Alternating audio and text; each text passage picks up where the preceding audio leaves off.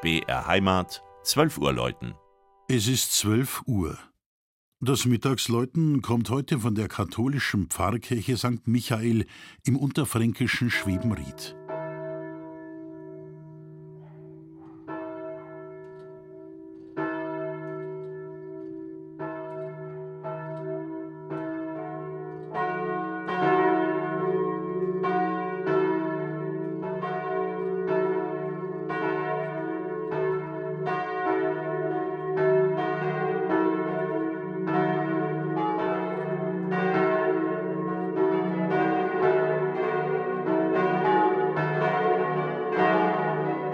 Traumhaft am Rand des Spessarts liegt auf 245 Metern Meereshöhe Schwebenried, heute ein Stadtteil von Arnstein.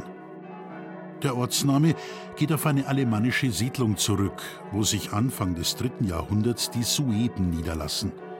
Von den Franken werden sie im 6. Jahrhundert verdrängt. In einer Urkunde von 772 heißt die Siedlung Suabarodum. Die Pfarrei entsteht nach Gründung des Bistums Würzburg um 741. Wann die erste Kirche gebaut wird, ist unklar, doch eine Legende lässt sie vor Jahrhunderten im feuchten Untergrund am Rande des Dorfes versinken.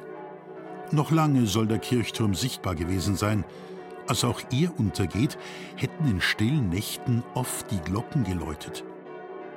Die zweite Schwebenrieder Kirche von 1600 stand schon hier am jetzigen Platz.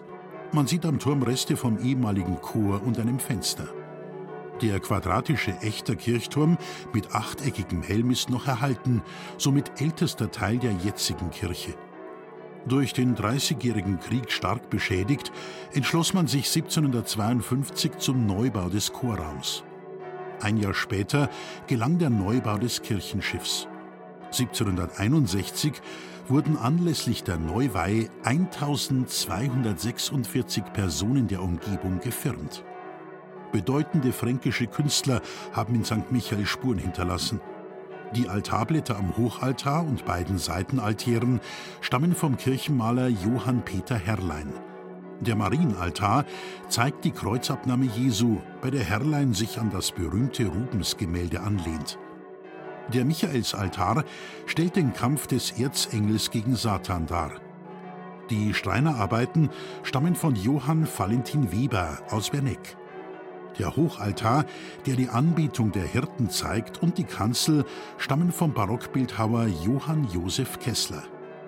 Mächtigem Klang schallen die sechs Turmglocken übers Land. Fünf Glocken davon sind Nachkriegskinder – die Michaelsglocke von 1999 wiegt stolze 850 Kilo. Das Mittagsläuten aus Schwebenried von und mit Christian Jungwirth.